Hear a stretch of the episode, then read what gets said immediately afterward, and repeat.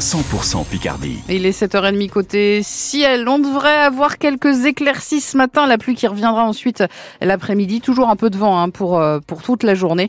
On y revient juste après le journal. Marie-Gaëtane Comte, la maison de santé de Crécy en Pontieux va recevoir une aide financière. De la part de 19 communes alentours pour financer l'arrivée d'un nouveau médecin dans l'ouest de la Somme. C'est le maire de la commune, Gérard Lheureux, qui s'est mobilisé quand il a appris qu'un des médecins partait bientôt à la retraite et ne serait pas remplacé. Il a fait en sorte de convaincre les autres communes de mettre la main à la poche pour sauver l'établissement. Une subvention totale de 36 650 euros a été officialisée hier par la signature d'une convention. Tous les maires n'ont pas réussi à convaincre leurs conseils municipaux. C'est le cas de Michel Gaillet, maire de Donva.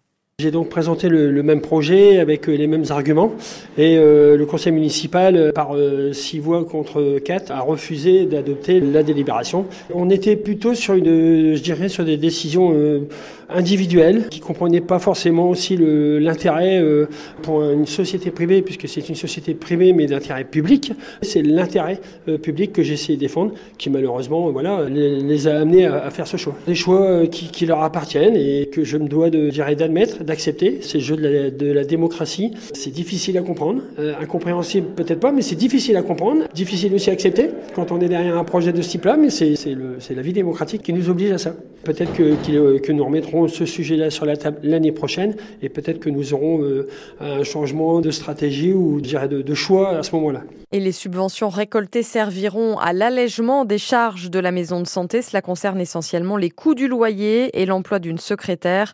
Des données importantes donc. Clap de fin pour la 37e édition du Téléthon entamé vendredi soir avec une cagnotte finale de plus de 80 millions d'euros, soit 10 millions de moins que l'an passé. Dans la somme, les promesses de dons s'élèvent à 146 394 euros. Vous pouvez encore faire des dons sur le site du Téléthon jusqu'au 15 décembre. Un adolescent de 17 ans est mort vendredi soir des suites d'un accident de scooter en Seine-et-Marne après un refus d'obtempérer. Le jeune homme se trouvait sur un scooter dont le conducteur a refusé de s'arrêter lors d'un contrôle de police. Pris en charge en chasse par la police, ils ont fini leur course deux kilomètres plus loin, coincés sous une voiture à l'arrêt au feu rouge.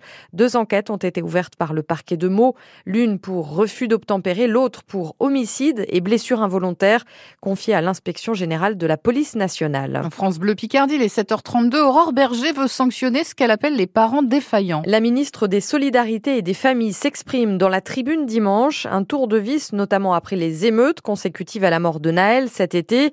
30% des émeutiers étaient des mineurs, rappelle-t-elle. Ali Abergel, la ministre veut responsabiliser les parents.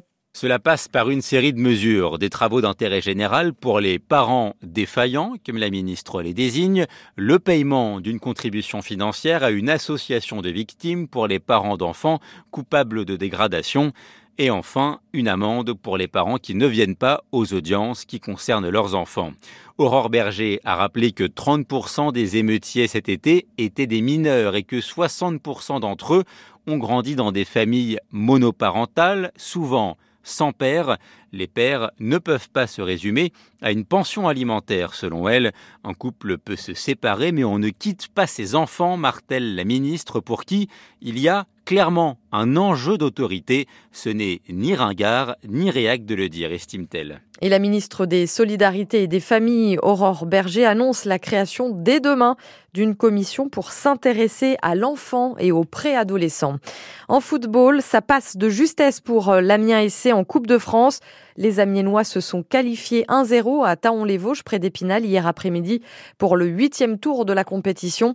L'Amiens SC jouera donc les 32e de finale, les 6 et 7 janvier prochains. Le tirage au sort a lieu demain soir à Paris. On en reparle dans quelques minutes dans Picardie Sport.